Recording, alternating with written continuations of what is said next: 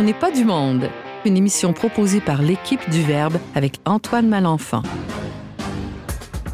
Aujourd'hui, à cette émission spéciale de Noël, on discute de la lumière. Wow! Avec la journaliste Sarah-Christine Bourriane qui va nous éclairer, j'imagine, sur la question. On découvre la figure de Saint-Nicolas avec le consultant en communication et chroniqueur ici à On n'est pas du monde, Monsieur François Miville Deschênes. Et finalement, on boit du vin chaud et on dresse une petite liste d'activités à faire durant le temps de Noël avec la journaliste Véronique Demers. Bref, on n'est pas du monde.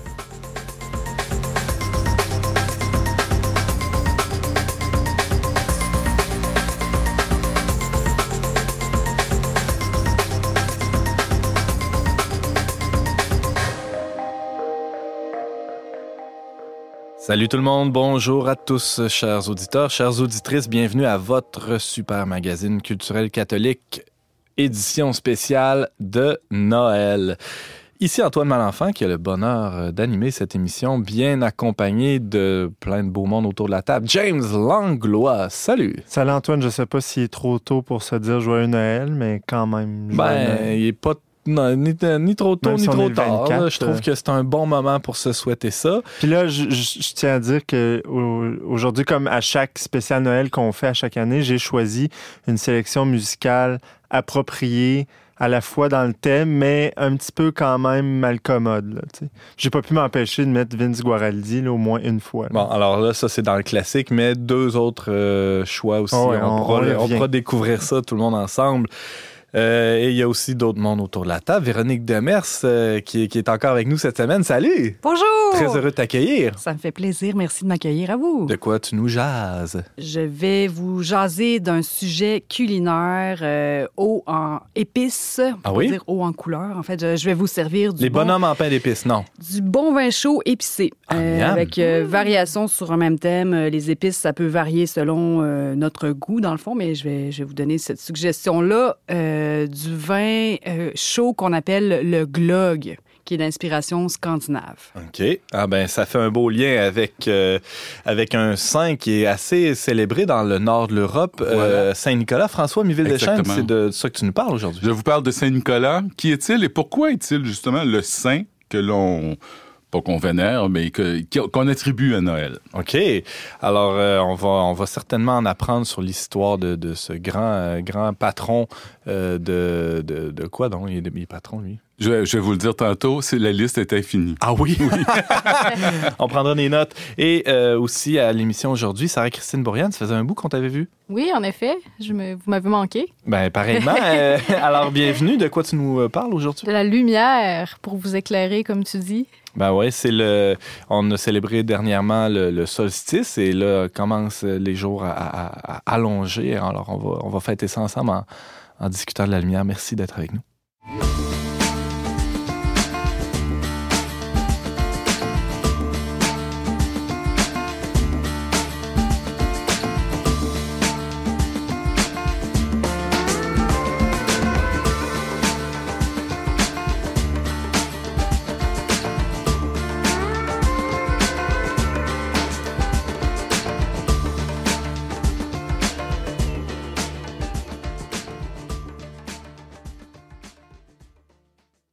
La fête de Noël, c'est à l'origine, euh, semble-t-il, euh, la fête de la lumière. Hein? C'est comme ça que les, les nations païennes célébraient ce, ce temps de l'année où les journées commencent à allonger. C'est aussi l'occasion, le, le, temps des fêtes, de, de mettre toutes sortes de lumières autour de, de, de, nos maisons, dans nos maisons aussi. Et euh, ben, il y a une chroniqueuse à On n'est pas du monde qui s'appelle Sarah-Christine Bourriane qui avait envie de nous, nous proposer une réflexion et peut-être un peu aussi une méditation sur la question de la lumière. De quoi il s'agit, Sarah-Christine Bourriane? Oui, donc je suis venue vous parler de la lumière euh, aujourd'hui parce que ben, c'est Noël.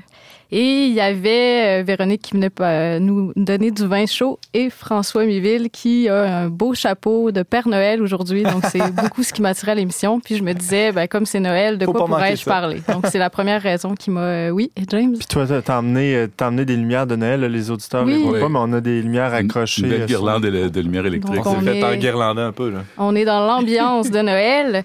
Puis, euh, ben, comme tu dis, Noël, euh, ben, c'est la fête de la lumière. On a des beaux sapins, tout illuminé autour de nous. Et les jours rallongent, mais on fête pas le solstice, euh, mais on fête, au contraire, la lumière qui vient dans le monde. Donc, ce n'est pas une fête astronomique, mais bien cosmique, au sens où le cosmos est ébranlé par, Mm. comme le dit le prologue de l'Évangile de Jean, le Verbe s'est fait chair, il a habité parmi nous. Euh, donc, à cette fête de la lumière, euh, on peut en dire beaucoup d'une manière théologique, mais j'ai aussi voulu euh, aborder la question sous un point de vue philosophique et scientifique et de voir les interconnexions qui existent dans chacune de ces disciplines, car il y en a. Mhm. Euh, le, thème de la lumière, c'est un, symbole universel, hein, qui, je le disais d'entrée de jeu, qui est célébré dans toutes sortes de cultures. Euh, c'est pas seulement propre au catholicisme.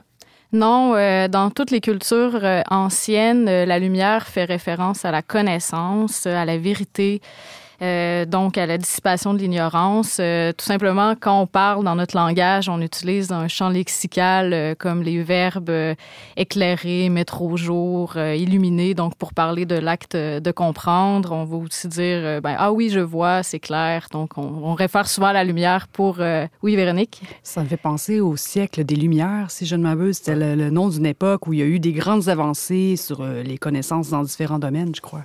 C'est vrai, c'est tout le projet de, le- de l'encyclopédie de Diderot aussi. C'était de, c'était en, plein dans ce temps-là, c'était de, de rendre accessible la connaissance euh, au plus grand nombre et euh, justement par là éclairer euh, l'ensemble des citoyens. Ça faisait partie du projet, oui. Mhm. Donc là, pour être dans le plus ancien, mais c'est vrai que oui, il y a eu la, la période des Lumières, donc on réfère vraiment à ce vocable pour parler de la connaissance. Mhm. Donc on peut penser, euh, par exemple, au bouddhisme, où on va dire que le, le, le, ce- le disciple de Bouddha, son but, c'est l'illumination. Donc c'est la dissipation de l'ignorance qui est à la source de la souffrance. Euh, pour vraiment atteindre la pleine conscience. Dans la philosophie, comme je vous dis, je fais pas un portrait exhaustif de la question parce qu'il y a beaucoup de choses à dire, mais je vais, me concentrer sur Platon. Donc Platon, qui est un des pères de la philosophie, euh, qui, est le disciple de Socrate. Donc Platon, euh, dans son allégorie de la caverne, qui est très connue, donc va parler du chemin du processus de la connaissance, donc des prisonniers qui sont au fond d'une caverne qui qui finalement pensent que leur opinion, leurs opinions, c'est la vérité.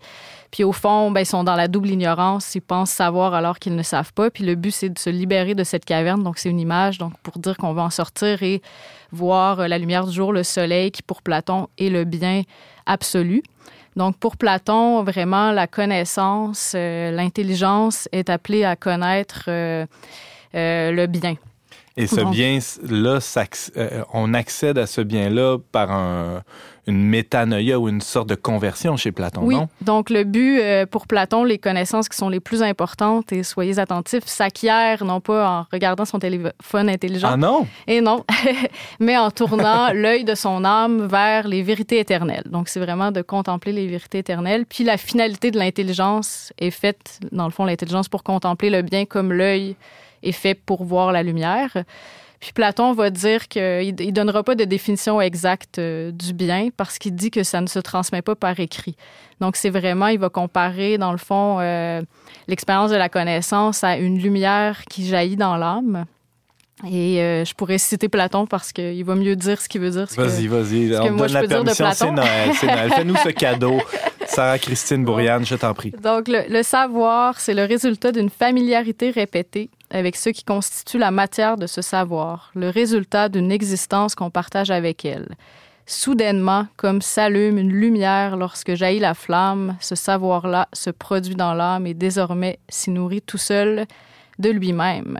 Donc, on voit que Platon compare vraiment ça à l'étincelle d'une lumière qui jaillit dans l'âme et ça ne se trouve pas nécessairement dans un livre, donc c'est la sagesse. Mhm. Euh, pourquoi la lumière est, une bonne métaphore pour parler de la connaissance? Véron- Véronique nous, faisait, euh, euh, faisait allusion plutôt au siècle des Lumières. Je, parlais justement du projet de l'encyclopédie de, de Diderot. Pourquoi c'est si, euh, usuel de, de, connecter les deux, la lumière, la connaissance? Oui, donc au niveau plus physique, donc scientifique, euh, la lumière est le messager cosmique par excellence pour les astronomes. Euh, donc, la lumière, pourquoi c'est un, excellent messager cosmique, si on peut dire ça comme ça, c'est que la vitesse de la lumière est limitée. Bon, c'est pas très limité pour nous, 300 000 km par seconde, on s'entend, mais à l'échelle astronomique de l'univers, c'est des distances très grandes, en fait, dans l'univers. Donc, par exemple, le Soleil, on le voit comme il était il y a 8 minutes parce que ça prend la lumière euh, 8 minutes à, à, parcourir la distance Terre-Soleil. Et on peut remonter comme ça jusqu'à euh, 380 000 ans après le Big Bang. C'est la première trace, la première carte de l'univers que nous avons, c'est le fond diffus cosmologique. Donc, on a vraiment une empreinte euh, des premiers moments de l'univers grâce à la lumière. Et euh, donc, ça nous permet vraiment de remonter le temps. Et aussi, ben, la lumière, elle interagit euh, avec la matière, donc avec les atomes. Elle est absorbée, réémise constamment. Et ça nous donne une signature euh, chimique, en fait, des étoiles. Donc, on peut avoir, avec la spectroscopie, donc, on peut savoir la composition chimique d'une étoile à partir de sa lumière. C'est intéressant, ça, c'est parce que si je comprends bien, ce que tu es en train de nous dire, c'est que la lumière en elle-même est, est, un véhicule, elle est communicative. La, la lumière, elle nous transmet de l'information. Oui, exactement. Et, et ça, euh, ben, pour faire l'analogie la, ou l'allégorie avec la vérité, je, je, vois la main de François Miville Deschamps, j'avais justement une question pour lui, qui est un expert en communication. La vérité, elle, elle dit quelque chose d'elle-même, elle, communique, c'est un véhicule aussi, pas juste une fin ou un message en soi. Euh, François? Ben moi, je voulais faire le lien avec euh, l'étoile des mages. C'est vrai. Qui Oui. communique, qui, qui, qui, Oui. qui c'est le symbole. euh.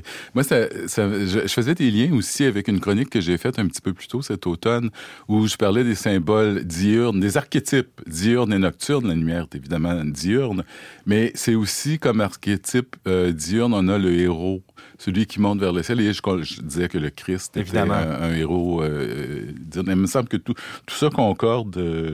Euh, Assez j'en bien, absolument, absolument. Et on appelle euh, le, le, le, verbe, le logos et la lumière, hein, comme tu, tu, faisais référence, Sarah Christine, euh, au prologue de Jean plutôt. James Langlois, rapidement. J'ajouterais que ce, ce, ce, ce lien-là entre la lumière et la connaissance est aussi évident avec notre expérience concrète que sans la lumière, on ne peut pas voir. Et c'est par la vue, premièrement, qu'on connaît la réalité. Hein. Si on était dans le noir, on ne pourrait pas voir le monde autour de nous. Or, mm -hmm. qu'est-ce qui nous permet de voir la réalité, le, le monde autour de nous? C'est vraiment la lumière qui vient entre autres du soleil. C'est aussi simple que ça. Puis la vision, c'est le sens qui donne le plus d'informations. C'est ça. Exact. Il donne dix fois plus d'informations, je pense, que n'importe quel autre sens. Ouais. Parlant de sens, euh, prenons quel ce mot-là. Oui, quel est le sens de tout ça? Dans le fond, la lumière, on, on, on comprend assez bien. Là, vous voyez où on s'en va, j'imagine, euh, chers auditeurs. La lumière a aussi une connotation spirituelle très forte. Oui, en effet, on a tendance déjà à le rapporter ici autour de la table. Euh, donc, les anciens bon, vont dire euh, que la lumière, c'est la forme la plus noble du monde matériel. Donc, un peu comme James, tu le dis, bon, la, le soleil éclaire tout, en fait. Si on n'a pas de soleil, on voit rien. En fait, ça irait pas bien sur la Terre euh, s'il n'y avait pas de soleil. Et donc, il n'y a rien qui, nu, qui ne lui échappe. Puis aussi, pour les anciens, elle a l'air de se propager instantanément. Donc là, maintenant, avec les avancées de la science, on voit qu'elle a une vitesse limitée. Mais euh, en ce moment, pendant qu'on se parle, la lumière, c'est ça, en une seconde, elle fait sept fois et demi le, et demi le tour de la Terre. Donc c'est assez très rapide euh, quand on regarde ça comme ça. Et puis, euh, donc, un peu comme Dieu, en fait, qui, euh, qui nous donne euh, la lumière sur les vérités ultimes. Il n'y a rien qui lui échappe, donc c'est facile de faire euh, le parallèle. Puis déjà, dans les langues euh, anciennes, donc si on regarde dans l'indo-européen, la racine du mot Dieu veut dire briller, jour, ciel lumineux. Donc la racine, c'est Dei, ça a été euh, dérivé en latin Deus, et maintenant c'est devenu Dieu. Donc dans la racine même, on voit qu'on rapportait Dieu à la lumière. D'où, par quand... exemple, diurne. Hein, de, oui, ça vient de là, exactement. Dimanche, oui. etc. Et quand, ça veut dire que quand je dis de James qu'il est un, un, quelqu'un de brillant, c'est je, je reconnais en lui ce qu'il y a de plus divin. Euh, trêve de, de compliments, c'est Noël, hein, c'est oui, correct. Oui, on peut s'en permettre. Vé euh, Véronique, oui. Il y a comme des liens qu'on peut faire, dans le fond, entre la lumière, la vérité. C'est comme euh, toute vérité sera mise à jour euh, à un moment oui. donné. Oui, oui, c'est clair. Oui, c'est mm. ce qui est su, euh, qui est connu ouais, au grand jour. Oui, et, euh, et ouais, ben là, je voulais vous parler, euh, je, je te coupe la parole, Non, Antoine. non, non, vas-y, vas-y, vas-y, je t'en prie. C'est ta chronique, Sarah-Christine. Oui, oui, oui, bon. Et là, j'en viens à la lumière dans la Bible, le thème qui nous Mhm. intéresse particulièrement cette journée de Noël. Et je voudrais un peu, bon, je vois qu'il y a déjà pas mal d'interactions, mais vous faire encore interagir sur euh, si vous me dire en fait quel verset vous viendrait à l'esprit si je vous dis, pouvez-vous me parler de la lumière dans la Bible? Est-ce que autour de la table, j'ai un petit cadeau pour celui qui, qui me dit le premier verset?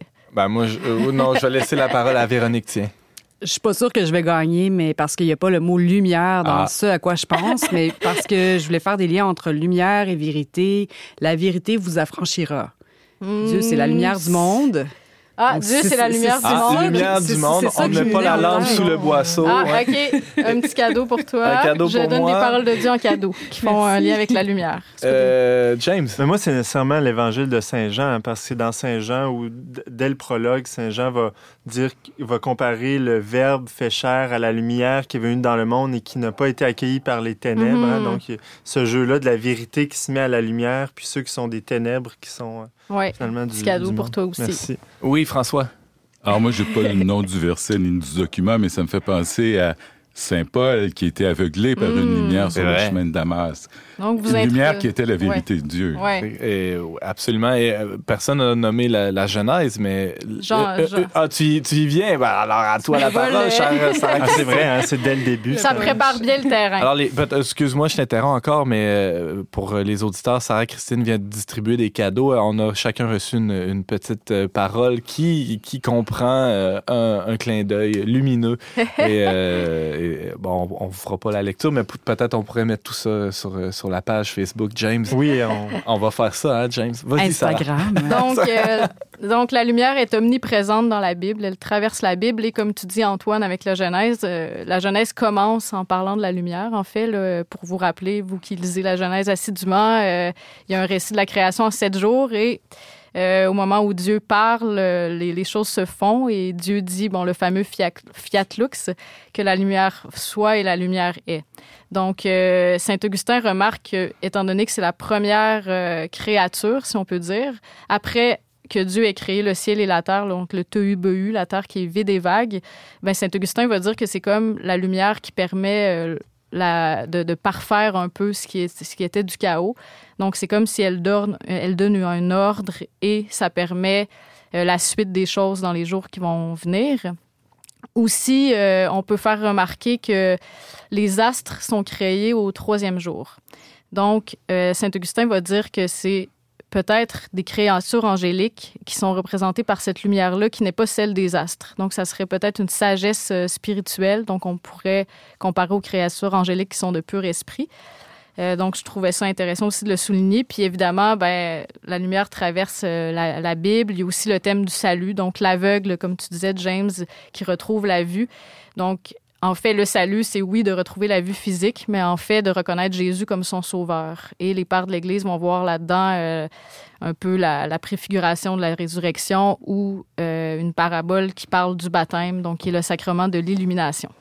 Wow, c'est malheureusement tout le temps qu'on avait, Ouais, mais euh, c'est un thème euh, très riche. Euh, bravo, Sarah-Christine, d'avoir fait le tour de la question en, en- en termes scientifiques, euh, théologiques, euh, philosophiques. C'était vraiment euh, fantastique. Beau, be- belle synthèse, beau résumé. Merci, de nous avoir éclairé sur la question de la lumière. Sarah-Christine Bourriane, rappelons que tu es journaliste dans quelques médias. Tu écris évidemment pour le trait d'union verbe.com. On était très heureux de t'avoir avec nous en ce jour de Noël. Merci.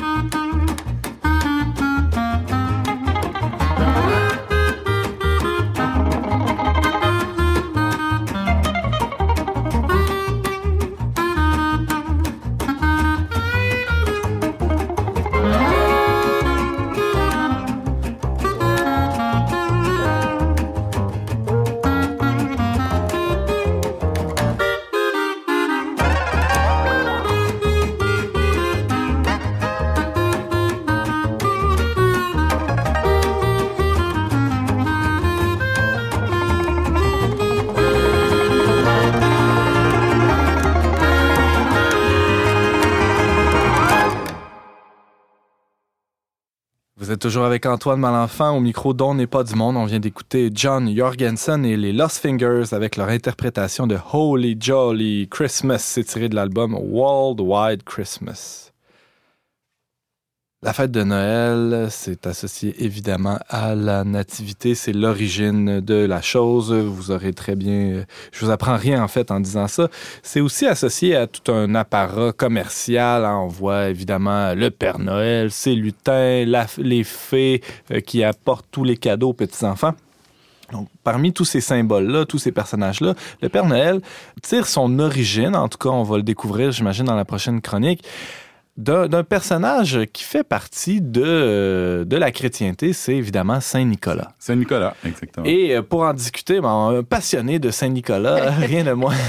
François Miville-Deschênes, salut. Bonjour, passionné d'histoire en tout cas. En tout cas, alors euh, plongeons dans, dans l'histoire et euh, visitons ce, ce personnage. Bien, je vais d'abord vous dire que ce que je vais vous dire est tiré de ma source. C'est un livre qui s'appelle La légende de Saint Nicolas de Marie-Josée Strich, docteur S-lettres et professeur de civilisation française à la Sorbonne. Alors moi, je pense à notre collègue euh, Pascal Bélanger. Et elle a écrit ça comme pour se faire plaisir probablement parce qu'elle est d'origine lorraine, mais elle a aussi écrit euh, de façon très scientifique là, et sur, académique sur la comtesse de Ségur okay. et toute la, Ah. la civilisation qui l'entoure. Saint-Nicolas. Ouais. Alors, on s'imagine que c'est un saint né du, dans le nord, comme Saint Wenceslas, qui est né de près de, Prague, et tout ça. Je pensais qu'il était né pas loin de Nicolette Saint-Wenceslas. Saint Wenceslas, oui, effectivement, ça, c'est la version québécoise. ah, OK, OK. C'est ça. On confond, hein, c'est ça. C'est ça, oui. Saint-Nicolas est né vers 270 à Patard. Patard, c'est en Lycie. Lycie, qu'est-ce que c'est? C'est la partie... C'est pas loin de là-bas. C'est ma- c'est maintenant. et c'est très licite. Ah Mais oui? c'était une grande métropole dans ce qui est maintenant la Turquie. Alors, si on s'imagine la Turquie comme une immense péninsule qui s'avance dans la mer Égée, sur le côté sud, il y a une autre petite pointe qui sort, et ça, c'est la Lycie. Puis si on tirait une ligne droite sur une carte de la Lycie euh, jusque vers le sud, on tomberait en plein dans l'océan entre euh, Chypre et euh, la Crète. OK, ça Alors, nous donne- situe un peu. Eh, ouais. Ça nous situe et c'était donc pas loin des routes commerciales. C'est ça qui était important de tous les ports de ce qui est maintenant le Liban. Et, euh, Il y avait voilà. du trafic dans, dans Il ce y avait coin-là, beaucoup de, de trafic. Alors, vers Alors- 270, à euh, une et- grande métropole à l'époque. Voilà, il était donc fils de, de riches marchands. Était emprisonné, persécuté lors des grandes persécutions euh, de 300, qui ont eu lieu de 303 à 313. Euh, et chose attestée, parce qu'on connaît très peu de choses sur Saint-Nicolas, mais il y a un fait qui est attesté notamment par des écrits de Saint-Ambroise et Saint-Basile, c'est qu'il donnait son argent, avait, dont il avait hérité de ses parents, aux pauvres. OK. Il aurait participé, et là, il y a des, des, des cris qui disent que oui, d'autres qui ne- n'en parlent pas, au concile de Nicée en 325, où il aurait combattu l'arianisme, c'est-à-dire euh, cette euh, philosophie ou cette façon de voir les choses où on disait que Jésus n'avait pas de part divine ou n'avait pas la même part divine que Dieu le Père, et ça venait de Arius. Et Nicolas se serait battu battu, mais à point nu, là, contre Arius. Si bien qu'on l'aurait dépouillé de ses attributs d'évêque, parce qu'il avait, entre-temps, il était devenu évêque de Myre, Myre qui est une vieille cité pas loin de Patard, justement, en Lycie. Et euh, puis donc, c'est pour ça que son nom n'apparaîtrait pas dans les signataires du, Alors- du, du concile, mais on ne le sait pas. Alors, Mais- les, les- les- lui, euh, Saint-Nicolas, il aurait pris euh, au pied de la lettre les écrits de Saint-Paul qui invitent à devenir des pugilistes de, de, de la foi. C'était effectivement, ça aurait été un pugilat. Euh, bon, puis il a, il a, euh, il défendait ce qui est très important parce que ça va revenir plus loin. Il a défendu la notion de la Sainte Trinité. Ça brassait les conciles dans ce temps-là. Oui, oui, oui, oui, oui, oui, oui. euh, c'était pas du bisounours là. Euh, ici, hein, bon. On n'était pas dans des, des- des considérations. Que pensez-vous de l'approche pastorale? Non, non, c'est bing, bang, paf, pouf. Ça serait Alors, mort en 325, ses restes ont été conservés à Myre jusqu'en 1087 où ils sont volés. OK. Mais enfin, par des Italiens qui disent qu'eux ne l'ont pas volé, qu'ils ont pris pour les protéger. Ils ont été emprunté à long terme, ça? ils ouais. ont mis à, ils les ont inhumés, si vous voulez, à Bari, en Italie. Et c'est là que vers cette époque-là, la fin du euh, 11e siècle, que Aubert de Varangéville, chevalier lorrain, donc de la province de la Lorraine, Ouais. aurait volé une phalange du sein et l'aurait rapporté en Lorraine. Alors, c'est là qu'on voit, c'est là que ça a été transplanté, si je puis dire, dans le nord de l'Europe. Donc, les, les, les, les- Et lui, les- il vivait dans une ville qui s'appelait Port, P-O-R-T, même si en Lorraine, euh, il n'y a pas de mer. Non. Mais c'est plus port comme une porte, porta. OK. Ça venait de- du romain. Et de, de là, et existe encore une basilique qu'on a construite et le nom a changé pour Saint-Nicolas de Port. Et là, on salue euh, notre amie Catherine Sugère, qui est alsacienne et qui est grande fan de Saint-Nicolas. Voilà. Sauf que là, je parle de la Lorraine. Mais Ouais, c'est- c'est c'est- l'Alsace c'est et la Lorraine, c'est c'est pas mal, de- c'est ça. Alors, Alors, qu'est-ce qui, qu'est-ce qui nous mène finalement de. Là, on comprend le lien entre ce, ce Turc qui est Saint-Nicolas, qui passe, dont les restes sont allés en Italie. Certains morceaux se sont retrouvés un peu plus au nord. C'est ça. Alors, on comprend mieux l'attachement des, des pays du Nord, entre autres ben, le nord de la France, mais aussi euh, les, les pays baltiques, à ce grand saint qui est Saint-Nicolas. Mais où est le lien avec le Père, Le Père Noël, Noël? François Miville de Chêne? Alors, Saint-Nicolas était très populaire, notamment en- dans les Pays-Bas. Qui a fondé New York au 17e siècle? Oh, bonne question. Bonne question. Les Hollandais. Alors, Ah ils oui. ont commencé par fonder euh, le New Netherland. Et dans ça, ça a été fondé en 1626 euh, sur ce qui est devenu l'île de Manhattan, New Amsterdam. Donc, c'était des... euh, on, par- on parlait le néerlandais. Et comment se dit Saint-Nicolas en néerlandais? Sinterklaas. Ah. Alors voilà, c'est devenu Santa Claus, le mot actuel euh, en anglais. Et il était le protecteur de la ville, et puis ville bon, qui est devenue euh, New York sous domination britannique en 1664. Donc ça, on peut dire Saint-Nicolas, c'est Santa Claus. Et c'est pas un détail, j'imagine, parce que euh, tout- toute la commercialisation de la figure du Père Noël est intimement associée, en tout cas dans la, la filmographie, dans, le cinéma hollywoodien, mais aussi à, la ville de New York et à Manhattan plus précisément, non? Oui, et ça, je vais y revenir aussi. Oh, c'est ok. dû à un, un poète du 19e siècle. Mais je vais commencer par vous dire, alors, ce que je vous ai dit qu'on connaissait très peu de choses. Alors, les légendes que l'on connaît de Saint-Nicolas nous viennent d'un livre du 13e siècle écrit par Giacomo d'Avereggio et qui s'appelle Legenda Sanctorum, c'est-à-dire la légende des saints. L'auteur, il recense 150 saints, saintes ou groupes de saints et euh, paraît-il, c'est- un livre sérieux. Là. Il est quand même allé voir des sources sérieuses de- auxquelles il avait accès à ce moment-là. Et c'est un livre qui a été ben, transcrit de façon manuscrite et après ça imprimé jusqu'au 16e siècle. Et on y puisait. Paraît que Saint-Ignace de Loyola, Saint-Thérèse de Villa ont consulté ce livre et ils ont puisé. Et ça se voulait un, un livre de dévotion pour donner des exemples et pour que les prêtres puissent y puiser des messages. C'est pas la légende dorée, ce qu'on connaît aujourd'hui sous le nom Oui, de la légende c'est dorée. devenu la Donc, légende dorée. Oui, c'est la même chose exactement. Alors, comment savoir que tout ça est vrai? On ne sait pas trop, mais c'est là qu'on sait que donc Nicolas aurait été tellement pieux que à son baptême, deux jours après sa naissance, il se serait levé debout euh, dans le baptistère, Ben oui. que il aurait refusé le sein les mercredis et vendredis qui étaient des jours de jeûne. Et bon, alors là commencent les légendes. Là commencent les légendes. C'est que euh, on a dit, ça c'est avéré, il a donné de l'argent aux pauvres. Alors il y a une légende qui dit que un de ses voisins avait fort pauvre avait trois filles à marier et que comme il ne pouvait pas les doter, il s'apprêtait à les donner en prostitution. Alors ce que voyant Saint-Nicolas a donné à trois reprises, au fur et à mesure que les petites filles devenaient nubiles, euh, des sacs d'or qu'elle est portée en cachette dans la maison. Alors, je- vous voyez déjà, là, il va porter un cadeau enrobé dans cachette dans la maison. Et sa main gauche savait pas ce que sa main droite donnait, si je comprends bien. C'est-à-dire que c'était pas un geste public ou le, de pas un geste que le public, père ne mais le savait pas père, il a fini par le savoir.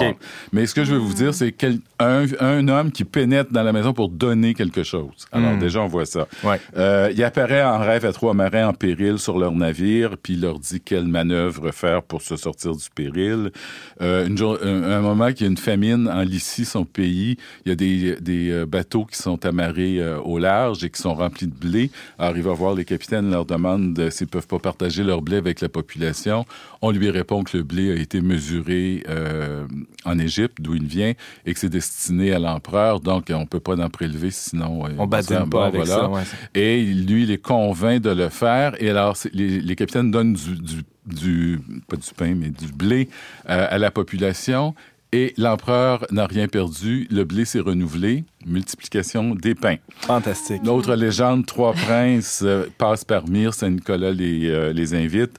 Et euh, à ce moment-là, il, il, sauve encore là trois soldats qui avaient été mis à mort, mais de façon injuste. Euh, les trois princes voient ça lorsqu'ils retournent à Byzance euh, auprès de l'empereur. Ils sont eux-mêmes accusés, mis en prison, mis euh, menacés de mort, et ils font appel à Saint-Nicolas qui les sauve. Ça apparaît comme ça. Alors, il y a tout plein, tout plein. Il aurait sauvé Saint-Louis et la reine Marguerite. Donc, tout ça... Euh, ça, c'est après, sa, après sa mort, évidemment. Oui, il y a des, il y a dans ça, je mélange, il y, a des, euh, il y a des trucs avant et après sa uh -huh. mort. Mais, donc, c'est un grand, une grande dévotion, des miracles. Et là, on comprend qu'en Lorraine, à Saint-Jean-de-Port, ben, il y a de plus en plus de gens qui affluent. Le plus miracle le plus connu ouais. ne nous vient pas de cette euh, légende dorée-là, mais euh, je ne sais pas si vous la connaissez, mais c'est la plus morbide aussi. C'est celle où il aurait tué est découpé en morceaux, et là, ça varie, soit trois petits-enfants, soit trois écoliers, soit trois étudiants, donc des plus jeunes hommes, soit pour, dépendant des légendes, les, les, les, les tirer parti d'eux dans le, le, mauvais sens ou alors voler leur argent dans le cas des étudiants, découpé en morceaux, mis dans le saloir. Attends, c'est pas Saint-Nicolas qui avait fait ça, là? Non, ça okay. c'est un boucher, un vilain ah, boucher voilà, qui représente okay. le mal. Ce serait et pas Saint-Nicolas. Saint ça, je comprenais pas. Et Saint-Nicolas, en passant par là, il y a trop de variations, là, mais aurait senti, le subterfuge et aurait ressuscité les, euh, les trois. Alors, ils sont encore trois. OK? Alors, ça continue comme ça. Alors, dès le 12e siècle, Saint-Nicolas devient peu à peu celui qui distribue des bonbons, des friandises aux enfants sages. Il va être à un moment donné suivi par le, ce qu'on n'a jamais vu en Amérique, le père fouettard. Le père fouettard, c'est celui qui donne le fouet à ceux qui n'ont pas été sages. On se souvient que Nicolas a été fouetté pendant les euh, torturé pendant les euh, les, les persécutions, grandes, euh, de, persécutions du début du 4e siècle. Alors tout ça en fait le patron des écoliers, des enfants, des jeunes hommes et des femmes à marier à cause des trois jeunes Évidemment, filles, oui. euh, de ceux qui rendent la justice, des marins, des voyageurs, des apothicaires et des commerçants. François Miville Deschamps, oui. c'est aussi euh, ce Saint Nicolas une, une figure de, de Dieu lui-même, c'est-à-dire par par sa vie de saint, il il nous communique l'essence de Dieu, ce qu'est Dieu pour nous. Ben, voilà, mon interprétation, pourquoi c'est devenu le saint que l'on associe à Noël, c'est que comme le Christ, il donne, il donne même sa vie, il sauve, il souffre, mais il est bienveillant. Comme Dieu le Père, il est une figure paternelle. Alors on pense aux trois jeunes filles qu'il a dotées. Il peut se mettre en colère aussi, donc, euh, contre Arius. Mm -hmm. Et de la Trinité, et on sait peut-être pas, mais moi je l'ai découvert qu'au concile de Nicée, on a beaucoup discuté de, du dogme de la Sainte Trinité. Alors partout, partout, partout, on voit ces chiffres trois là, les trois, c'est toujours trois victimes euh, qu'elle réussit à sauver. Les Alors, trois, les trois sœurs, les, les trois sœurs, les trois marins, mm -hmm. les trois officiers, les trois soldats, etc., etc. Il nous reste une petite minute, euh, François Miville Deschênes, pour nous parler des, des, attributs du Père Noël qui sont. Euh, Alors, on attribue oui. ces attributs à un poète américain, c'est-à-dire un, un, professeur américain qui aurait écrit, qui a c'est-à-dire, on n'est pas sûr de qui l'a écrit, mais on est sûr que le poème existe. C'est It Was the Night Before Christmas. Euh, c'est quelque chose qui est très connu encore. Où euh, l'auteur évoque pour ses enfants le passage de Saint Nicolas, Santa Claus, chez eux. Et là, c'est là qu'on voit les rennes, on voit le traîneau apparaître. Et là, la description n'est plus celle d'un prêtre ou d'un évêque, mais il est ventru, il est joufflu, on l'a. Euh, il, est, il a l'aspect d'un lutin. Okay. Alors, de là, le petit chapeau à pompons, comme celui que je porte et que vous verrez sur euh, Facebook. euh, donc, mais non, mais c'est ça, là, il y a cette espèce de syncrétisme-là entre la figure du saint et ça, alors, ça, ça, ça passe tranquillement au 19e siècle d'une figure sainte, d'un saint, vers une figure laïque. Et c'est vraiment dans tout le mouvement de laïcisation qui a commencé en France euh, au 19e siècle. Je vais vous citer Georges Sand. Georges Sand qui, en 1855, écrit dans l'histoire de ma vie ce que je n'ai pas oublié, c'est la croyance absolue que j'avais à la descente par le tuyau de la cheminée du petit Père Noël. Alors, elle est parmi les premières à l'appeler le Père Noël en France. Alors là, on se détache, on laïcise complètement. Ouais. Bon vieillard à la barbe blanche qui, à l'heure de minuit, devait venir déposer dans mon petit soulier un cadeau que j'y trouvais à mon réveil. François Miville Deschaines, euh, c'était fantastique ce, ce voyage historique euh, pour découvrir la figure de, de Saint-Nicolas et de, de- de tous ses dérivés, on pourrait dire. Rappelons que tu es consultant en communication et qu'on peut t'entendre assez régulièrement pour notre plus grand bonheur à On n'est pas du monde. Merci d'avoir été avec nous. Merci et joyeux Noël à tous. Merci. Merci.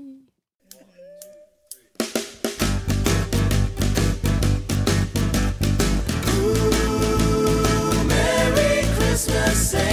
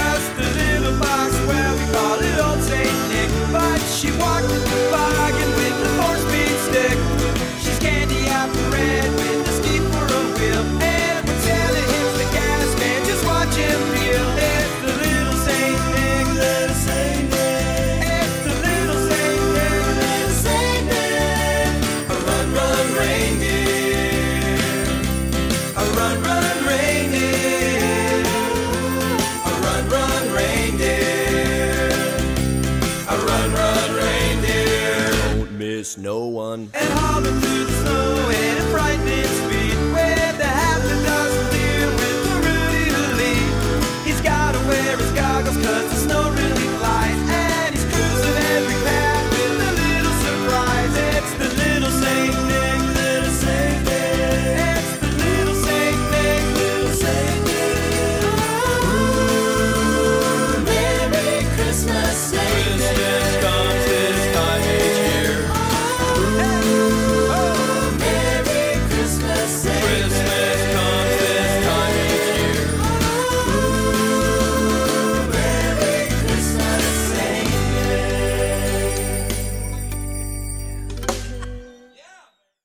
C'était Sugar Ray avec leur interprétation de Little Saint Nick. C'est l'album euh, Maybe This Christmas.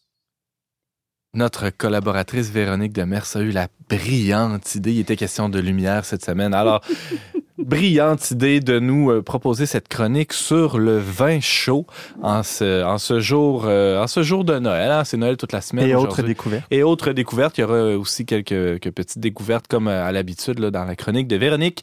Salut Véronique! Bonjour, Alors, Antoine. est-ce qu'on commence en, en trinquant? oui! À quoi? À quoi, Véronique? Du bon vin chaud épicé, autant des fêtes, autant des réjouissances, des rassemblements familiaux, des, des, des rapprochements, de la communication, des Au Christ échanges. venu. À l'incarnation du Dieu fait homme. Hey, Ouais, joyeux c'est Noël, chers Ça amis. c'est sa fête demain, oui. donc on va. Alors, ce que vous entendez cogner, c'est des petits verres euh, bien pleins. Hein? Euh, ils sont petits quand même, là. Oui. Soyez, soyez euh, Ce sont des rassurés. échantillons. On va y aller Nous voulons garder sagement. nos esprits. Voilà. Alors, Véronique, euh, qu'est-ce qu'il y a là-dedans? Il y a du vin rouge. Euh, en fait, c'est. euh, il faut dire que euh, le, le vin chaud, on peut considérer ça comme une sorte euh, de sangria d'hiver, parce que c'est c'est vin chaud réchauffé. Ouais. Euh, c'est sûr qu'on ne prendra pas nécessairement une bouteille à 20-25 dollars. Un vin à petit prix, ça convient parfaitement. Ce que je suggère, c'est c'est d'a- d'acheter du, du vin fruité. Donc, le, le Syrah, c'est un bon cépage, par exemple, pour faire la recette. Et ensuite, on ajoute, euh, bon, on fait, on fait chauffer avec, euh, dans un premier temps, avec soit de la cassonade, du sucre ou du sirop d'érable, selon euh, à votre goût. Ce qu'on a sous la main. ou- Ouais. Le pays d'où on vient aussi. Aussi, euh, sucre de canne. euh, ouais, c'est ça. C'est important de ne pas faire euh, bouillir le mélange, mais vraiment juste euh, au moment où, Ah. où ça, ça- ça se dissout, après ça, ça, ça frémit, on, on- on remet ça à feu doux OK. et on fait euh, infuser et réchauffer avec euh, des épices, pas nécessairement de notre choix, mais on a quand même... on- il peut y avoir des petites variations. Donc, dans le mélange que je vous propose euh, aujourd'hui, il y a des bâtons de, de cannelle entière, de la cardamome, euh, c'est comme euh, des petites graines vertes, de la, de la cardamome entière, et aussi clou de girofle. Donc, je fais réchauffer ça, on fait réchauffer ça pendant 20 minutes, et une fois que ça a terminé d'être euh, infusé, on, on verse le mélange dans, dans une passoire, et ensuite, comme présentation finale, on verse le vin dans les verres, les coupes, euh, ce qu'on désire, et euh, un petit bâton de cannelle euh, entière et euh, une tranche d'orange, et le tour est joué. James, tu nous prends des photos pour notre compte Instagram, pour nos réseaux sociaux, pour que les gens puissent voir tout ça. Ça. Ça va être de toute beauté. François Miville-Deschênes, oui, je sens que tu as une question pour Véronique. Vé- Oui, Véronique, ben, je suppose que lorsqu'on euh, qu'on fait infuser, là, on, ça doit pas bouillir. Hein? Exactement. Parce que je- du vin bouilli, euh, c'est. ouais. Oui, je l'ai dit tout à l'heure, mais oui, en Ouais, effet, c'est c'est c'est import- important ouais, de, de le faire euh, réchauffer pendant 20 minutes, juste pour euh, le temps de faire euh, infuser les épices qu'on a décidé de mettre à l'intérieur du mélange. Et parce que sinon, je crois que ça, ça pourrait créer potentiellement de l'amertume si on faisait chauffer le, le vin. C'est important. Et Donc, de l'amertume dans le temps des fêtes, on n'en veut pas, c'est non. Ça, il n'y en est pas question. Euh, alors, on, on mélange tout ça, on fait infuser. Là, tu- on était rendu à. à- on, on- on passe ça dans une passoire hein, pour enlever les, les- les gros morceaux. On veut pas que ça nous pogne entre les dents, toute, euh, toute cette chose-là. Ça, ça- ça doit être liquide, euh, bien homogène. Et le- au niveau de la présentation, euh, comment tu, tu le présentes? Ben, ici, c'est très joli, hein, ce que Oui. tu as fait là. Tout simplement une tranche d'orange et puis euh, un bâton de cannelle et le tour est joué, comme tu dis. Alors, euh, Véronique, ça vient d'où, ça? C'est ça. En fait, euh, Ah, ce, vin chaud-là est d'inspiration scandinave. On appelle ça le glog, G-L-O-G-G. Donc, c'est un vin qu'on Avec a... un tréma sur le haut, hein, puisque c'est un mot scandinave. On, En on se lâche là sur le tréma. Donc, on a chauffé le vin et puis on l'a aromatisé et sucré pour obtenir un breuvage chaud, réconfortant, empreint d'un doux parfum d'épices. Euh, donc, euh, moi, c'est ça, j'ai choisi le- la cannelle, cardamome et clou de girofle, mais aussi on peut mettre euh, également des fois de l'anis étoilé, de la muscade, euh, du gingembre frais. Mais peut-être Ah. pas euh, toute euh, cette variation-là, c'est cet arc-en-ciel d'épices. Il faut peut-être les choisir. choisit. Je dirais deux, trois, là, ça pourrait suffire, mais je pense qu'en général, euh, je, je vous dirais le, le noyau là, euh, essentiel, je vous dirais la, la cannelle au moins. J'ai un Euh, frère qui dit que c'est toujours une bonne idée de bonifier une recette, de de- d'ajouter une petite touche personnelle, mais il faut faire attention, il faut se méfier parce que souvent, le dernier ingrédient qu'on ajoute, c'est souvent celui qui est de trop. Alors, à- avant d'ajouter le... On peut ajouter ah, justement un peu d'orange, un peu de... hein, mais euh, le dernier qu'on pense, ah, peut-être ça serait bon avec un peu de jus de crevette. Non, à- retenez-vous, retenez-vous les amis, euh, contentez-vous d'être plus conservateur dans vos choix d'ingrédients pour le vin chaud. François Une autre question, c'est c'est foisonnant dans ta tête. Ça foisonne, n'est-ce pas? Alors, je parlais euh, tantôt de Saint-Nicolas et l'espèce de syncrétisme, euh, voyez-vous, il est né en Turquie, mais il est populaire dans le nord de l'Europe. Et je pense que dans les pays nordiques, à Noël, on en profite pour se payer un luxe qui est le luxe des épices du Sud, n'est-ce pas? Cardamome, cannelle, euh, peut-être clou de girofle, tout ça, c'est pas quelque chose qui pousse en, en- en Norvège ni en Lorraine. Hein? En effet, c'est pas commun et puis euh, ça va là du, du sel et du poivre. Quoique je mettrais peut-être euh, un peu de poivre rose à Ah, certains moments dedans. Ça pourrait être intéressant. Ben oui. Eh, Mais là, ça, ces épices-là, évidemment, c'est pas trop rare, là, ce que tu viens de nous nommer. On peut quand même se procurer, ce- se, se procurer ça à l'épicerie. Alors, on, on parlait de, de- du glog, hein, c'est l'inspiration scandinave de- du vin chaud. qu'on peut retrouver d'ailleurs euh, la plupart du temps à chaque année au marché de Noël Mhm. euh, allemand à Québec et peut-être dans d'autres marchés de Noël allemands qui se font ailleurs dans d'autres villes. Oui, c'est ça, en exemple, Allemagne, mais dans d'autres Si villes vous du Québec, par là bientôt, oui. Mm, en effet. Où t'as trouvé ça, ces recettes-là? Euh, cette recette-là, en tout cas, celle que tu nous proposes euh, aujourd'hui, Véronique Demers? Celle-là, je l'ai retrouvée dans le magazine SAQ, mais même à ça, étant donné que je n'aime pas suivre des recettes à la lettre, j'ai changé. Mhm. C'est-à-dire que je n'ai pas mis de rondelles de gingembre frais, ni de muscade, ni d'ali- d'anis étoilé. Bref, je l'ai suivi euh, à moitié. On- Mais je crois que ça donne un résultat quand même intéressant. Il y a le vin qui est là, en tout cas, que tu as conservé. Bravo. tu as gardé au moins un, un ingrédient. Donc, Oui, c'est ça. Moi, j'ai j'ai essayé une fois d'en faire chez nous, puis je- en comparant, je trouve qu'il est très bon, le tien, en ce moment. Mhm. Merci, c'est gentil. Mais dans les réseaux sociaux, James, tu pourras sûrement partager quand même. J'avais trois liens, trois propositions. Un de, une de, de Ricardo, que lui, il décide de mettre du miel et une demi-pomme coupée en dés. Euh, bon, le magazine SAQ et aussi J'aime l'érable, évidemment, avec un soupçon d'érable, du citron et du sucre d'érable J'aime pour le l'érable. bord des verres. J'aime l'érable, ça, c'est le, le site euh, qui, qui propose des recettes avec Oui. euh, du les- délicieux sirop. Les Oui. mélanges tout faits, euh, moi j'avais essayé, mais j'avais pas trop aimé. Dans le fond, c'est mieux de, de probablement prendre. C'est pas si compliqué à faire finalement. C'est pas si compliqué, mais ça. je pense que comme François a dit tout à l'heure et que je souhaiterais redire, de s'assurer de... Il faut vraiment veiller sur le mélange, de s'assurer qu'il ne, ne boue pas. Véronique Demers, euh, tu fais des liens avec euh, les écritures euh, parce que tu as découvert, en tout cas, tu as regroupé ça, on pourrait dire, sous quatre grands thèmes. hein. On retrouve du vin euh, de toutes sortes de manières. Oui, en effet, donc euh, la libation, Ouais. euh, le vin comme source de réjouissance, bon pour la santé et aussi, bien sûr, attention à, à l'excès. OK. D'abord, Euh, la libation. Oui, la libation. C'est un rituel religieux dans lequel on présente à Dieu une boisson en offrande, le plus souvent du vin, du lait ou de l'huile d'olive. Dans l'Ancien Testament, il y a un passage dans Nombre qui dit Et tu feras une libation d'un tiers de an de vin comme offrande d'une agréable odeur à l'Éternel. Je comprends que en HAN, c'est une forme de mesure utilisée. Euh, je ne sais pas exactement c'est quoi cette mesure-là. Peut-être que mon cher collègue historien aurait... Bien non, le cher input? collègue ne le sait pas. On va dire, quantité, euh, on va dire que c'est un quart de livre à peu près, là. Pour les besoins de la course. Euh, c'est aussi une source de réjouissance, comme tu disais, euh, Véronique. Oui, en effet. Donc, dans, dans Psaume euh, 104, euh, le verset 15, on peut lire Le vin qui réjouit le cœur de l'homme et fait plus que l'huile resplendir son visage, et le pain qui soutient le cœur de l'homme. Le verset qu'on utilise tous et toutes pour se déculpabiliser de trop boire. James, ne fais pas de projection et parle au jeu, je t'en prie. Euh, c'est aussi bon pour la santé, hein, n'est-ce pas? Oui, en effet, l'apôtre Paul parle à son disciple Timothée. Il lui dit Ne continue pas à ne boire que de l'eau, mais fais usage d'un peu de vin à cause de ton estomac et de tes fréquentes indispositions. Fantastique passage. Ça, c'est l'autre verset qu'on utilise aussi. Mais faut souligner ici un peu. Hein? James Langlois, t'as pris note. Un peu de vin, c'est suffisant. Euh, tout le monde Parce est d'accord qu'un avec demi, ça. un demi-litre, quand... C'est relatif, un, un peu. à chacun selon, euh, selon euh, son bon discernement. Et euh, justement, Véronique, attention à l'excès, c'est le, quatrième euh, grand thème qu'on peut retrouver dans, dans les Écritures quand c'est les questions de vin.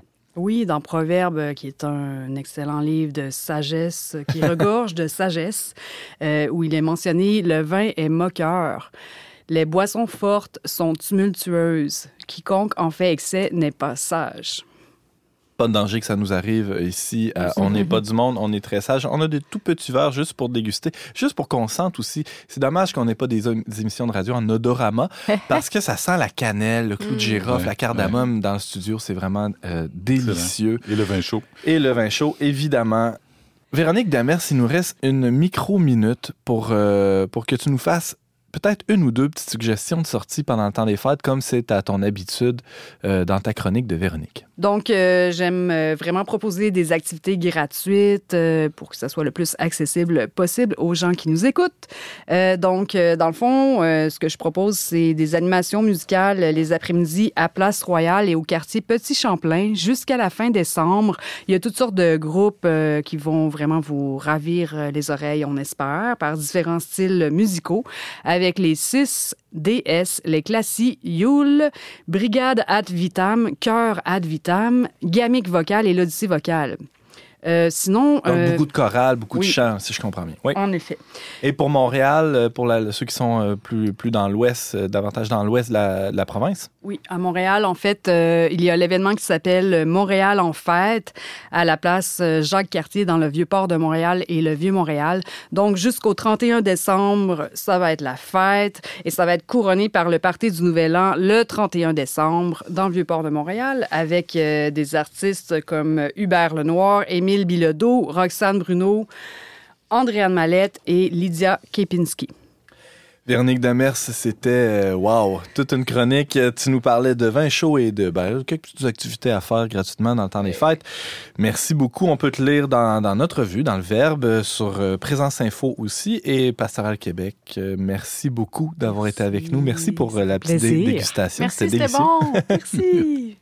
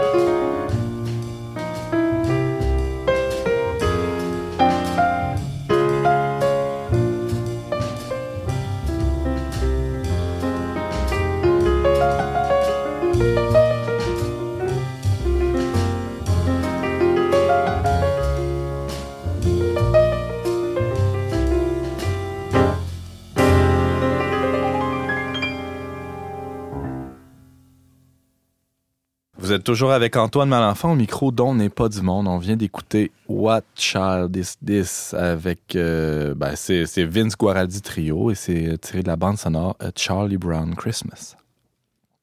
Pour ce spécial de Noël, on parlait du sens spirituel de la lumière avec notre journaliste collaboratrice Sarah-Christine Bourriane. On visitait aussi la figure de Saint-Nicolas avec notre chroniqueur François Miville-Deschaines et on dégustait du vin chaud tout en découvrant quelques petites activités à faire dans le temps de Noël avec notre journaliste Véronique Demers. Merci beaucoup d'avoir été avec nous. On vous attend, et oui, la semaine prochaine, même heure, même antenne, pour un autre magazine dont n'est pas du monde. Aux choix musicaux euh, spécial Noël, James Langlois. Euh, aux guirlandes, Sarah-Christine Bourriane. Au chapeau de Père Noël, François Deschaines. Au vin chaud, Véronique Demers. Cette émission a été enregistrée dans les studios de Radio Galilée.